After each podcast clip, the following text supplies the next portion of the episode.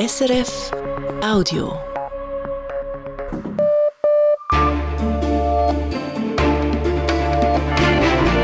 Radio SRF Echo der Zeit mit Ivan Lieberherr.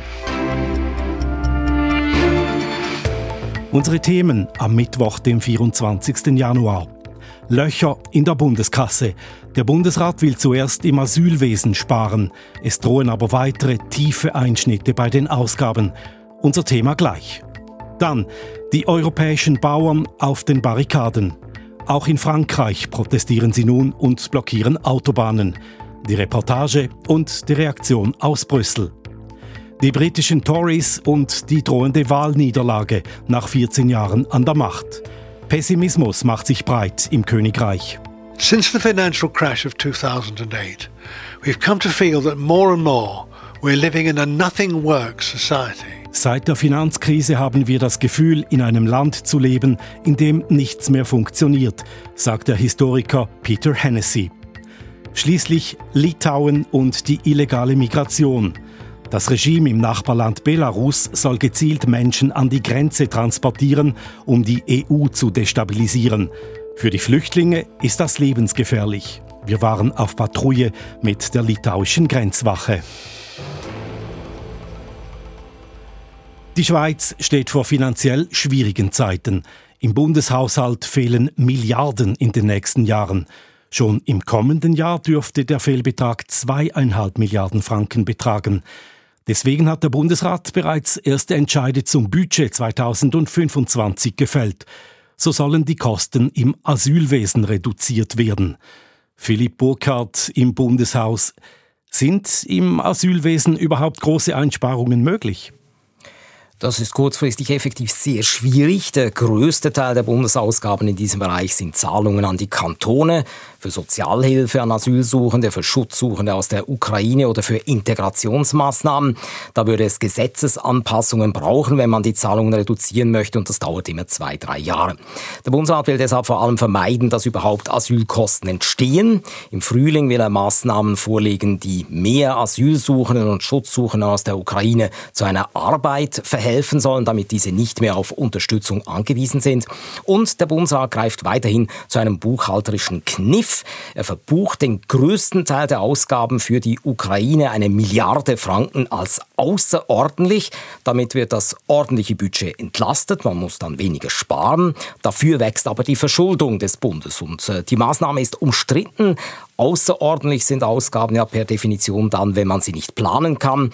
Äh, jetzt verbucht der Bund schon seit vier Jahren diese Ausgaben als außerordentlich. Er möchte deshalb sukzessive davon wegkommen. Spätestens in vier Jahren, schreibt er, sollen alle Ausgaben wieder ordentlich verbucht werden in diesem Bereich.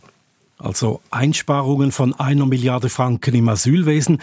Was plant der Bundesrat weiter, um allein im Budget für nächstes Jahr zweieinhalb Milliarden einzusparen? Ja, es ist eine ganze Reihe von Maßnahmen. Ich kann nicht alle aufzählen. Vielleicht beispielhaft. Er will äh, im nächsten Jahr seinen Beitrag an die Arbeitslosenversicherung um 340 Millionen Franken reduzieren.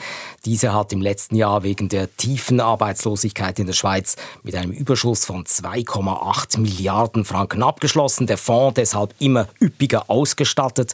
Der Bundesrat hält eine Kürzung hier für vertretbar. Gewerkschaften sehen das anders. Die Arbeitslosenversicherung wird ja durch Abzüge vom Lohn finanziert und diese könnte man senken, wenn der Fonds der Versicherung eine bestimmte Schwelle überschreitet. Mit der Kürzung des Bundes wird eine solche Senkung für uns Lohnbezüger und Bezüger natürlich verzögert. Die Tabaksteuer möchte der Bundesrat auch erhöhen. Der Betrag ist ja allerdings nicht sehr groß. 35 Millionen Franken sollen hier zusätzlich hereingeholt werden. Was genau teurer werden soll, ist noch nicht definiert. Das sind alles erst Beschlüsse, erste Beschlüsse des Bundesrates. Das definitive Budget kommt dann erst im Juni und das letzte Wort hat wie immer das Parlament, wenn es im Dezember dann in der Wintersession das Budget berät. So viel mal zum Budget 2025. Mittelfristig, also über die nächsten Jahre, dürfte der Spardruck aber noch viel größer werden. Wo will der Bundesrat da ansetzen? Ja, in den 2030er Jahren muss der Bund effektiv zusätzliche Ausgaben von rund 11 Milliarden Franken finanzieren, Stand heute, vor allem für die AV und für die Armee, weil das Parlament eine massive Zunahme der Armeeausgaben bis dann beschlossen hat. Das Finanzdepartement muss dem Bundesrat deshalb bis Ende März mögliche Stoßrichtungen unterbreiten, wo man Aufgaben des Bundes und Subventionen streichen oder zumindest reduzieren könnte. Das wird eine größere Übung werden, weil das nur mit Gesetzesänderungen geht und mit heftigem Widerstand der Betroffenen und kontroversen Debatten im Parlament darf schon jetzt gerechnet werden. Erläuterungen von Philipp Burkhardt direkt aus dem Bundeshaus. Besten Dank. Weitere Themen aus dem Bundesrat nun im Nachrichtenüberblick mit Mario Sturni. Während der Corona-Pandemie sind immer wieder Indiskretionen aus dem Bundesrat an Medien gelangt. Das hat ein Bericht der Geschäftsprüfungskommissionen des Parlaments festgestellt. Nun hat der Bundesrat dazu Stellung genommen. Der Bundesrat habe bereits Maßnahmen gegen Indiskretionen ergriffen und ein großer Teil der Empfehlungen der Geschäftsprüfungskommissionen sei erfüllt, schreibt der Bundesrat. So würden Angestellte des Bundes darauf hingewiesen, dass bei Amtsgeheimnisverletzung eine Anzeigepflicht bestehe. Allein letztes Jahr habe es zwölf Anzeigen gegen Unbekannt gegeben. Und der Bundesrat will die Strafverfolgung bei einer Amtsgeheimnisverletzung vereinfachen. So soll künftig leichter auf Informationen zu Telefon- und Online-Verbindungen zugegriffen werden können. Und dann noch eine personelle Meldung vom Bund. Das Bundesamt für Verkehr erhält eine neue Chefin. Der Bundesrat hat Christa Hostettler zur Direktorin ernannt. Die 49-Jährige ist zurzeit bei der Postauto AG in der Geschäftsleitung. Sie folgt auf Peter Füglistaler, der im Sommer in Pension geht. Pflegefachpersonen in der Schweiz sagen nach wie vor, ihre Arbeitsbelastung sei hoch.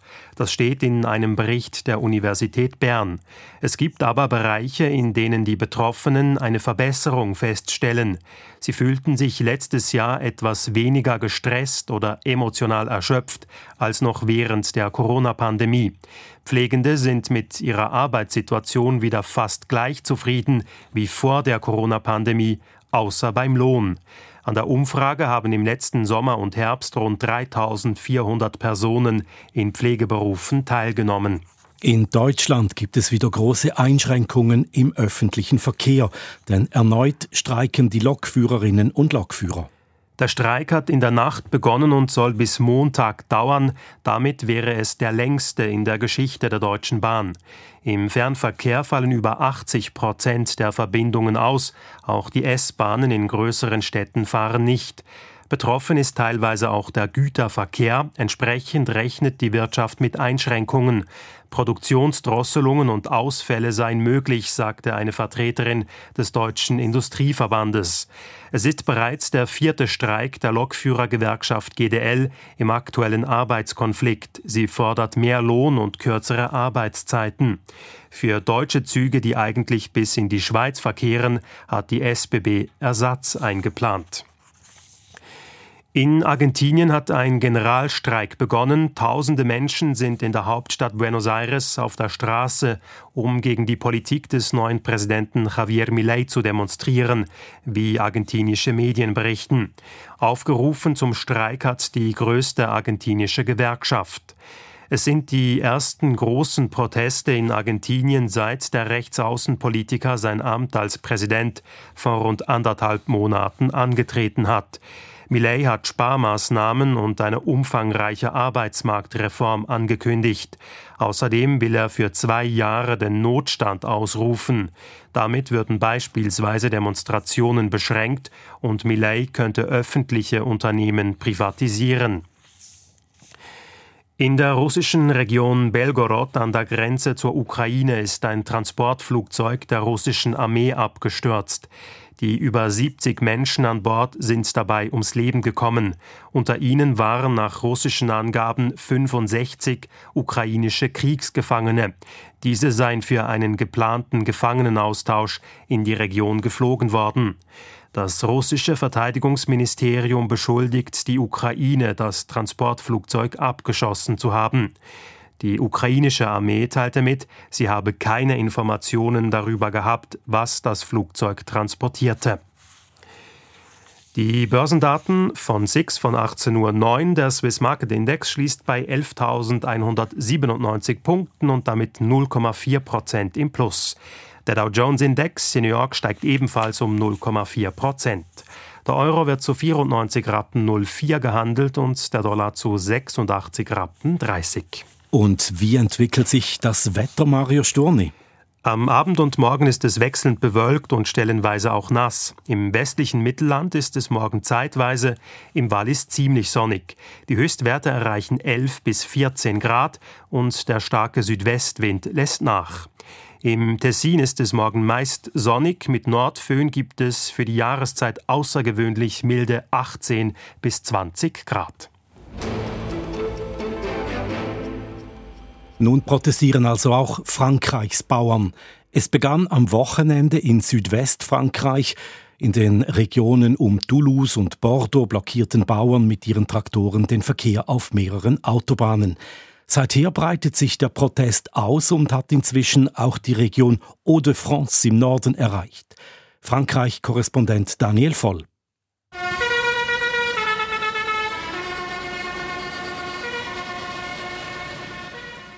Dienstag kurz vor Mittag bei der Autobahneinfahrt Buwe Nord fahren Dutzende Traktoren vor. Ich liebe meine Arbeit, aber ich möchte davon leben können, heißt es auf einem Transparent. Ein kurzer Stopp beim Verkehrskreisel vor der Abzweigung zur Autobahn. Der Vizepräsident der regionalen Bauerngewerkschaft gibt nochmals die Parole durch. Il y a des choses très concrètes qui peuvent être annoncées cette semaine. Il y en a d'autres qui seront peut-être annoncées et qui, mais sur lesquelles on sera très vigilant. On se souvient des différents barrages qu'on a pu faire sur le gazole, Die Regierung werde diesmal konkrete Maßnahmen ergreifen müssen. Die Bauerngewerkschaft werde sich nicht mehr mit schönen Versprechungen abspeisen lassen, wie bei früheren Protesten, wo man die Blockaden zu schnell abgebrochen habe. Die Aktion könne auch länger dauern, wenn dies nötig sei. Donc, euh, bah faites-le savoir qu'on est déterminé. Euh, die Bauern wollen mit ihren Traktoren die Autobahn, die den Norden mit Paris verbindet, in beide Richtungen blockieren, sagt Gwenaëlle Derumeau, die Sprecherin der Jungbauernorganisation. C'est une action qui va durer dans le temps.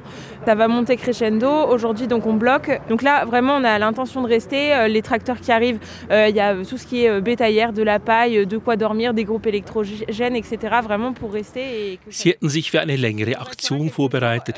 Die Bauern hätten auf ihren Traktoren das nötige Material dabei. Essen, Trinken, Pritschen, auf denen sie schlafen könnten oder Stromgeneratoren.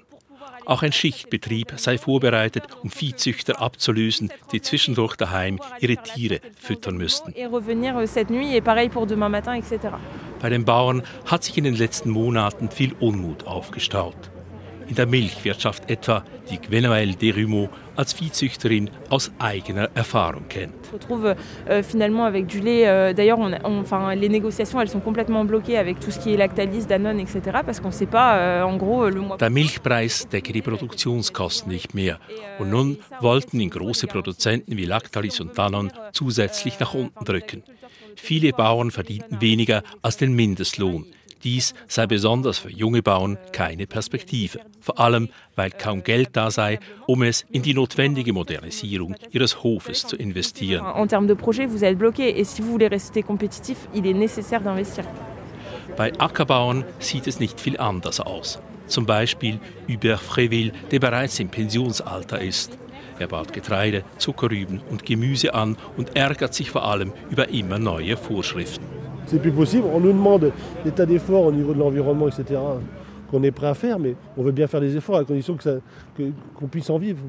Et en plus, Vorschriften der Europäischen Union würden häufig durch nationale Auflagen verschärft. Dies verursache nicht nur hohe Kosten und viel Bürokratie, französische Produkte würden auch teurer und weniger konkurrenzfähig vor allem gegenüber Importen außerhalb der EU, wo die Normen wesentlich weniger streng und die Löhne viel tiefer seien.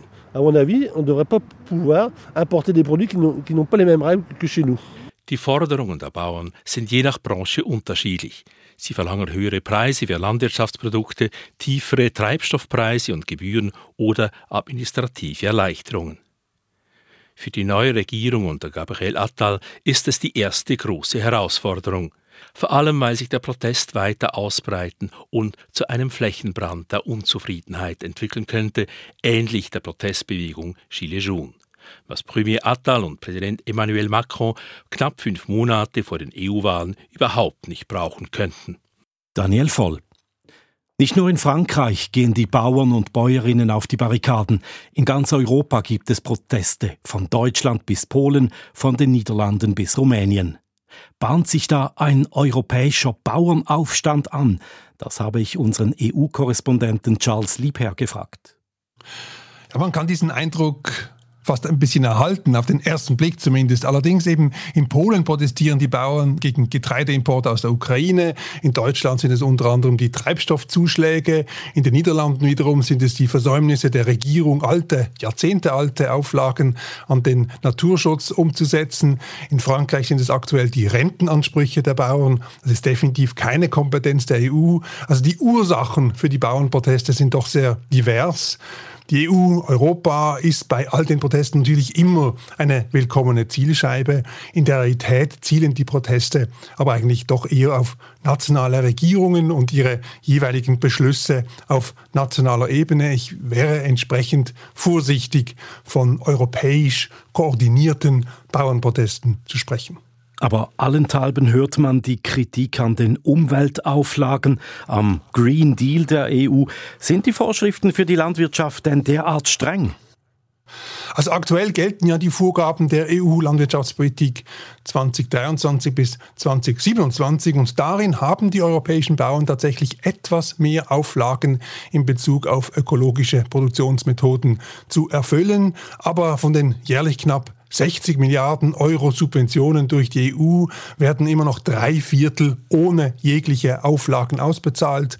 Einziges Kriterium ist da die Größe des Betriebs. Also nur ein Viertel der Direktzahlungen bedingen ökologische Gegenleistungen und entsprechend ist das der Schadstoffemission des Sektors eigentlich äh, fast unverändert gleich über die letzten Jahre. Das sind immerhin 10 Prozent aller Emissionen in Europa und das ist auch mehr als jener der Industrie äh, zum Vergleich. Man kann also nicht sagen, sagen, dass die Bauern unter besonders strengen Ökoauflagen leiden würden. Und wie reagiert die EU nun auf die Proteste? Macht sie Abstriche bei den Umweltauflagen? Es stehen ja bald Europawahlen an. Also das Entgegenkommen wird sich in Grenzen halten müssen. Was auffällt, ist, dass die größte Parteienfamilie im EU-Parlament, die Europäische Volkspartei EVP, seit gut einem Jahr ihre Ambitionen beim Klimaschutz deutlich zurückfährt. In der EVP, da ist ja die deutsche CDU eine gewichtige, eine treibende Stimme. Und äh, die EVP stellt sich mit ihrer Kritik an der Klimapolitik gegen ihre eigene Präsidentin der EU-Kommission, also Ursula von der Leyen, die auch CDU-Politikerin ist. Und je näher die Wahlen rücken, Rücken, desto lauter wird nun die Kritik an dieser EU-Kommission seitens der EVP. Die Bauern würden immer mit mehr Auflagen, immer mit mehr Bürokratie überhäuft. Das Problem ist aber, dass das übergeordnete Ziel, also die Klimaneutralität bis 2050, weiterhin gilt. Die Emissionsziele 2030 sind auch verabschiedet. Schon in zwei Wochen folgen neue Auflagen in Bezug auf die Reduktionsziele 2040, also auf diese, all diese Zwischenziele.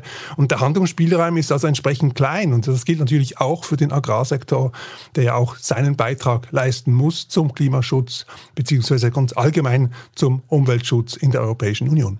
Erläuterungen unseres EU-Korrespondenten Charles Liebherr. Das ist das Echo der Zeit von Radio SRF. Hier geht's weiter mit Lisa Mazzone, der wahrscheinlich nächsten Chefin der Schweizer Grünen mit Stefan Walter, dem neuen Chef der Finanzmarktaufsicht, und mit Rishi Sunak, dem amtierenden Chef der britischen Regierung. Schließlich die lebensgefährliche Situation von Flüchtlingen im Grenzgebiet zwischen Litauen und Belarus.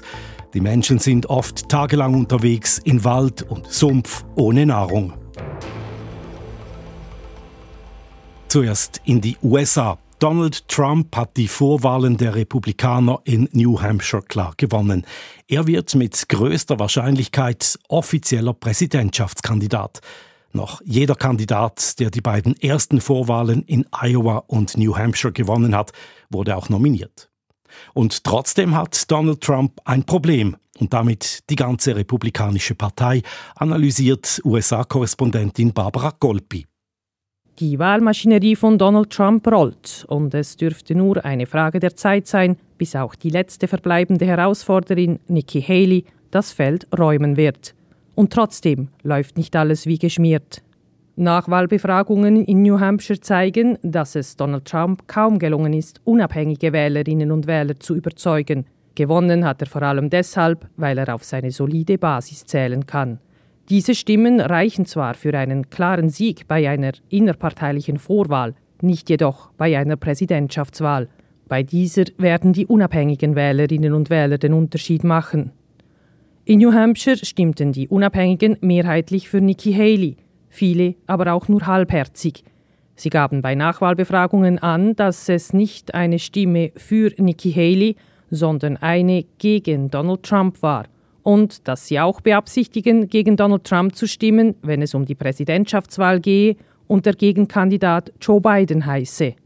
Einer Neuauflage des Duells Trump gegen Biden steht kaum mehr etwas im Weg, auch wenn sich eine Mehrheit der Amerikanerinnen und Amerikaner weder den einen noch den anderen als nächsten Präsidenten wünscht. Die beiden liegen gemäß Umfragen ungefähr gleich auf und werden nun versuchen, die landesweit rund 30 Prozent Unabhängigen zu überzeugen, für sie zu stimmen. Donald Trump wird in den nächsten Wochen und Monaten jedoch viel Zeit in Gerichtssälen verbringen müssen. Während die vier anstehenden strafrechtlichen Prozesse gegen ihn seine treuen Fans kaum erschüttern dürften, könnten sie zum Problem werden, wenn es darum geht, unabhängige Wählerinnen und Wähler an Bord zu holen. Als die Republikanische Partei bei den Zwischenwahlen vor gut zwei Jahren schlechter als erwartet abgeschnitten hatte, wurden innerhalb der Partei Stimmen laut, die Donald Trump die Schuld daran gaben. Diese kritischen Stimmen walzte Donald Trump zwar platt und zeigte, dass er das Steuer der Partei fest in der Hand hat, doch sein Siegeszug könnte ins Stocken geraten, und das ist nicht nur ein Problem für Donald Trump, sondern für die gesamte Republikanische Partei.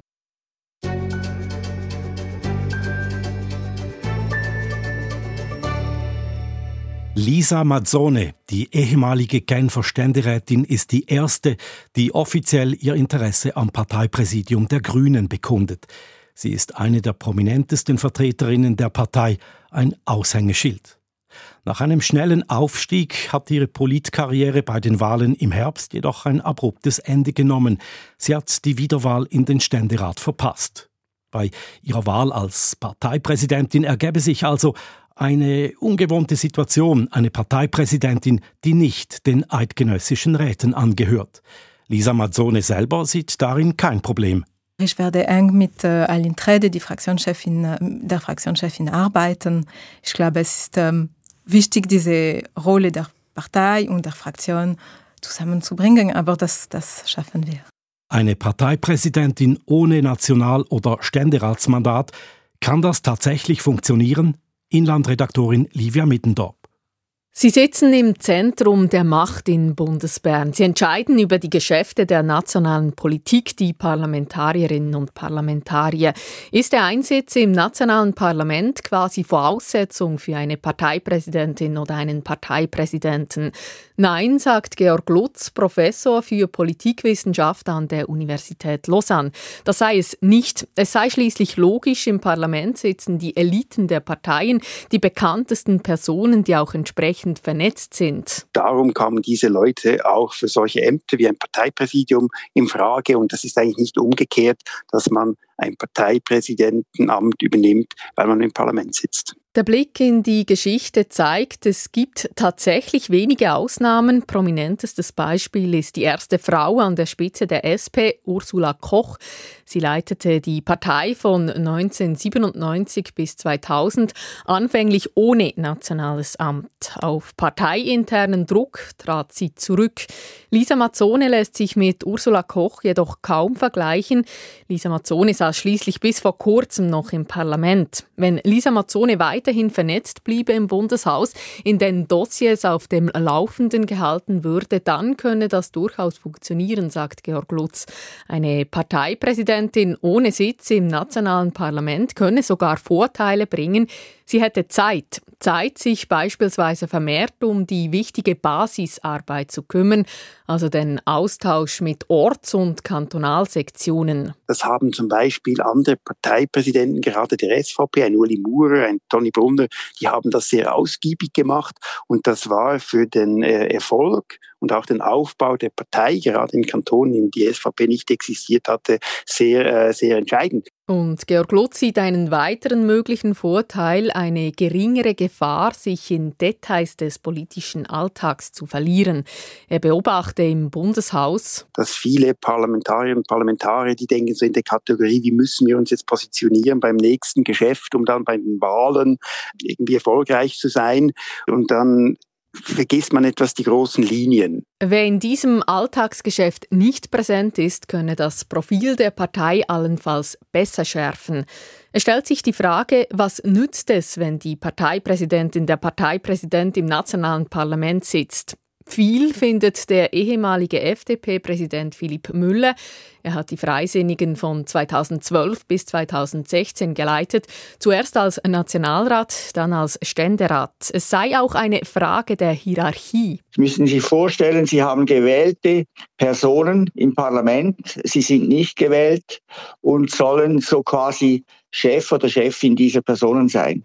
Ich sehe das nicht sehr positiv. Ein weiteres Problem, das Philipp Müller in diesem Szenario sieht, das Kommissionsgeheimnis.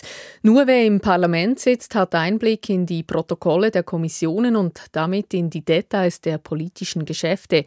Dieser Einblick sei absolut wichtig. Sie können keine Kompetenz aufbauen, sich Respekt verschaffen, Autorität erarbeiten, wenn Sie nicht in Kommissionssitzungen sitzen oder wenn Sie zumindest die Einsicht haben in Protokolle. An diese Unterlagen zu gelangen sei theoretisch möglich, aufgrund des Kommissionsgeheimnisses aber nicht ganz sauber.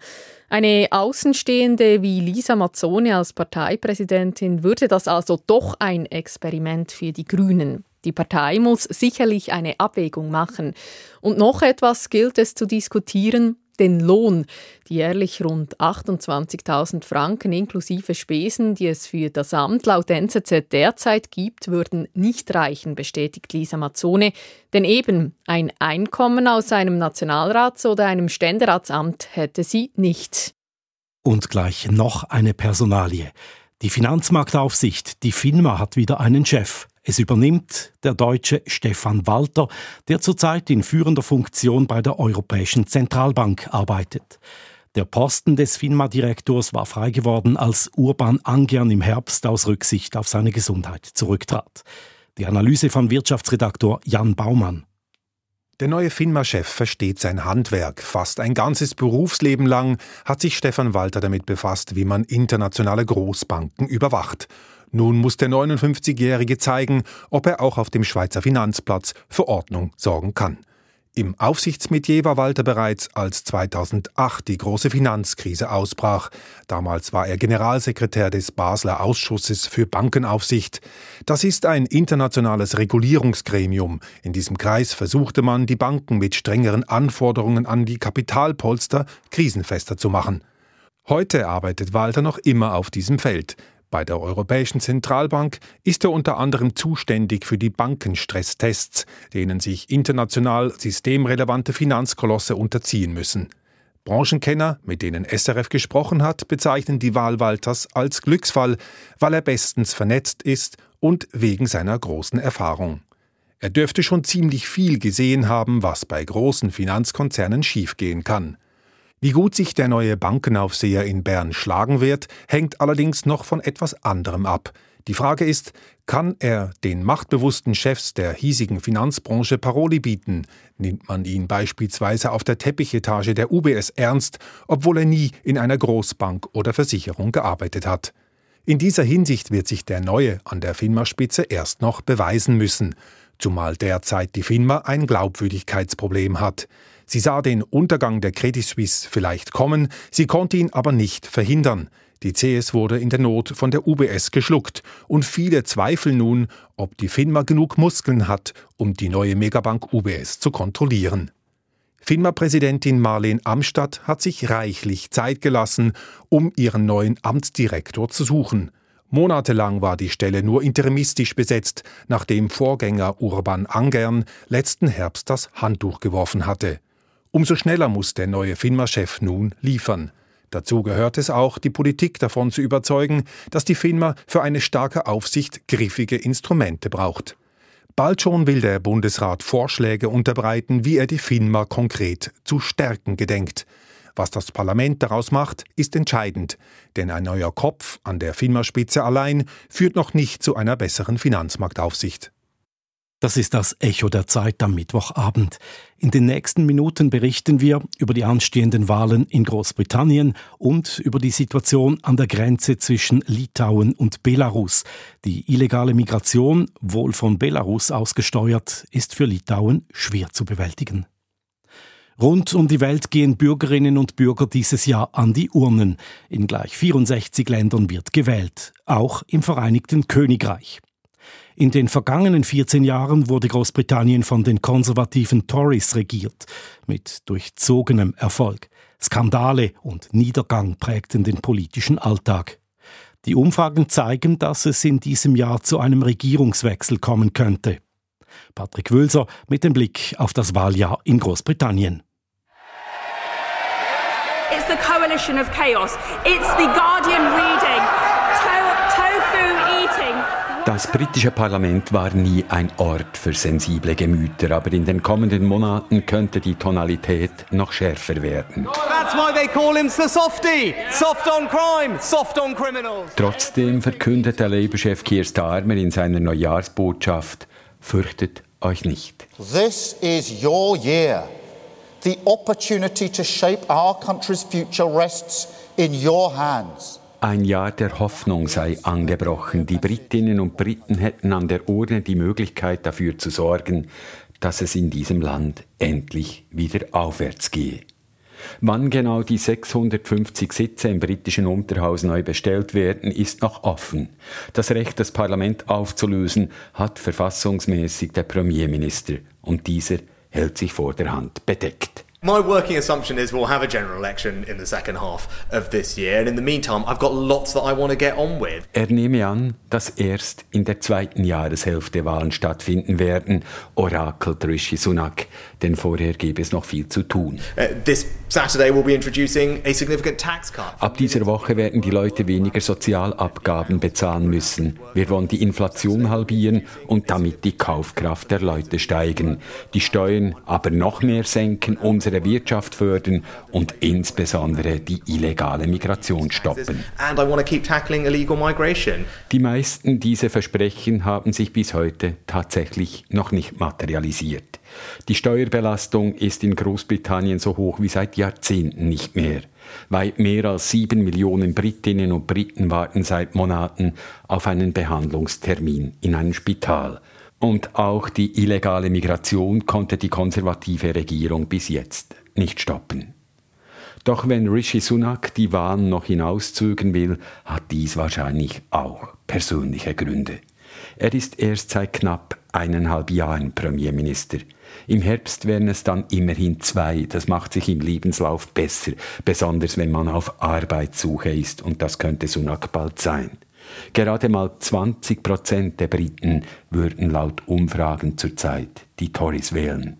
Keir Starmer darf sich also berechtigte Hoffnung machen, in diesem Jahr in Downing Street einzuziehen, und er sagt deshalb bereits, was Labour besser machen würde. Why Labour? Because we will grow every corner of our country. Wir werden Großbritannien bis in die hinterste Ecke wieder zum Florieren bringen. Wir haben einen Plan, wie wir unser Land wieder sicher machen, die Energieversorgung revolutionieren, das marode Gesundheitswesen heilen, Chancengleichheit für alle herstellen und unser ruiniertes Land endlich wieder aufbauen. Wie dieser Plan genau funktioniert, hat er noch nicht enthüllt. Versprechen und Vereinfachungen gehören zu einem Wahljahr. Doch für Peter Hennessy werden diese nicht reichen. Im Vereinigten Königreich mache sich nämlich ein gefährlicher Pessimismus breit, formulierte der Historiker und Autor kürzlich in einem Essay für die BBC. Since the financial crash of 2008, we've come to feel that more and more we're living in a nothing works society. Seit der Finanzkrise im Jahre 2008 haben wir immer mehr das Gefühl, dass wir in einem Land leben, in dem nichts mehr funktioniert. Und das führte zu einem allgemeinen Pessimismus. Der Brexit sorgte zudem dafür, dass Groll und Wut zu einem Instrument der politischen Debatte wurden. Diese ist laut, bitter und roh geworden. Wenn wir diese Abwärtsspirale nicht stoppen können, dann landen wir im Fatalismus. Eine Verachtung für die Politik und der Institutionen, deren Tiefpunkt der Populismus ist. Das Rezept, um aus dieser Abwärtsspirale auszubrechen, sei Anstand und die Bereitschaft, den Konsens zu suchen. Dafür braucht es kein Budget, kein neues Gesetz, sondern es sei lediglich eine Frage des guten Willens. Ob sich dieser in den kommenden Monaten zeigt, ist zurzeit jedoch eher fraglich.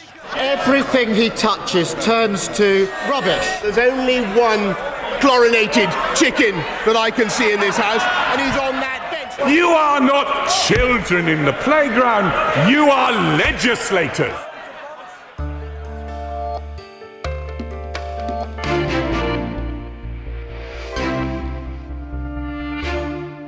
Vor zweieinhalb Jahren hat das Regime in Belarus damit begonnen, in organisierter Form Migranten und Flüchtlinge an die EU-Grenzen zu bringen. Besonders zu schaffen machte das damals Litauen. Inzwischen hat das baltische Land einen Grenzzaun errichtet und seine Gesetze verschärft. Doch immer noch versuchen Menschen über die grüne Grenze ins Land zu gelangen. Auslandredaktorin Judith Huber war in Litauen. Der Lärm eines Helikopters zerreißt die Stille im kleinen Grenzort Lavorischkis. Hier, zwischen Feldern und Birken mit gelbem Laub, ist die Grenzwache stationiert. Der diensthabende Offizier, der sich als Viktor vorstellt, lässt uns eintreten. In einem Raum sitzen zwei Männer und eine Frau vor einer Wand voller Monitore. Diese zeigen die Aufnahmen der Überwachungskameras an dem Grenzabschnitt, für den die Station zuständig ist. Gearbeitet wird rund um die Uhr. Victor deutet auf einen Bildschirm, auf dem eine Abfolge von braunen, roten und gelben Strichen zu sehen ist.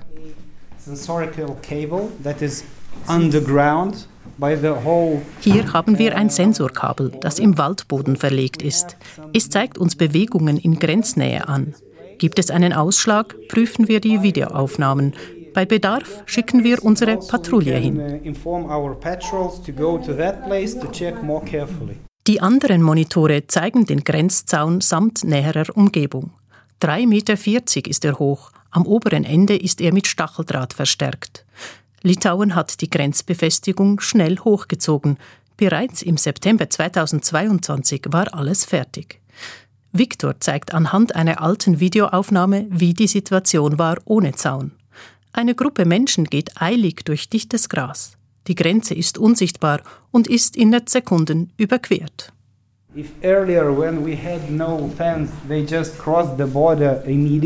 Früher waren sie sehr schnell drüben. Jetzt brauchen sie etwas länger. Und wir haben mehr Zeit zu reagieren. Was das genau heißt, illustriert Victor anhand einer Aufnahme jüngeren Datums. Es ist Nacht, doch dank der Infrarotkamera ist gut zu erkennen, wie ein Mann zum Zaun kriecht und mit einer Metallschere ein Loch schneidet. Es dauert nur zwei, drei Minuten. Der Mann und zwei andere nach ihm gelangen durch das Loch auf die andere Seite. Es sei möglich, den Zaun zu überwinden, sagt Victor. Aber er gebe ihnen Zeit zu reagieren. Im vorliegenden Fall nahm die Grenzwache die drei Männer fest und schaffte sie nach Belarus zurück. Es waren Iraner, die nach Deutschland wollten. Diese Pushbacks bei illegalem Grenzübertritt sind gemäß dem neuen litauischen Migrationsgesetz erlaubt. Wir fahren mit den Grenzwächtern durch den dichten, menschenleeren Wald bis zum Zaun. Parallel zur Metallbarriere verläuft ein Weg für die Patrouillen. In regelmäßigen Abständen stehen Überwachungskameras. Auf die Frage, wie er sich bei dieser Arbeit fühle, sagt Grenzwächter Viktor, es habe sich nach anfänglicher Unsicherheit eine gewisse Routine eingestellt. Ihre Aufgabe sei, illegale Grenzübertritte zu verhindern. Denn in Litauen ist man überzeugt, der belarussische Diktator Lukaschenko benützt Migrantinnen und Migranten als Mittel in einem hybriden Krieg gegen die EU. Doch manche versuchen mehrfach über die Grenze zu gelangen, sind erschöpft oder wurden von belarussischen Grenzwächtern misshandelt.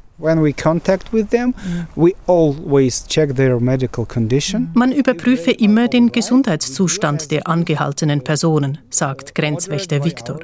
Wenn der gut sei, würden sie zurückgewiesen. Wenn nicht, rufe man eine Ambulanz. Das medizinische Personal entscheide dann, ob die Person im Spital behandelt werden müsse bring him to the hospital or not.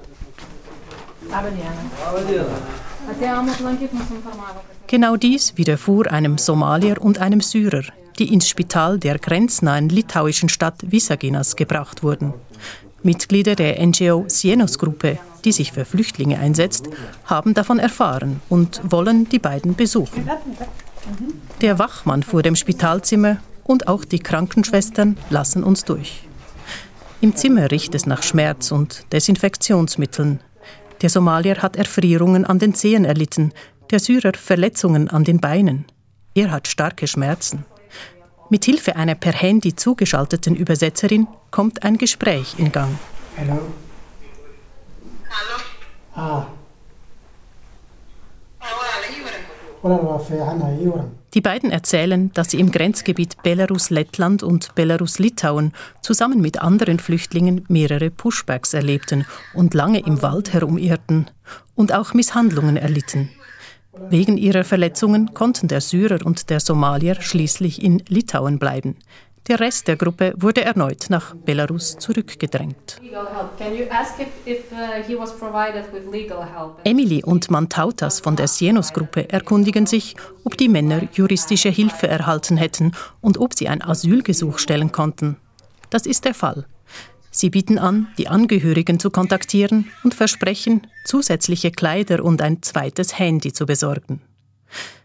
Wie sich später herausstellt, ist der Syrer so schwer verletzt, dass ihm beide Beine amputiert werden mussten.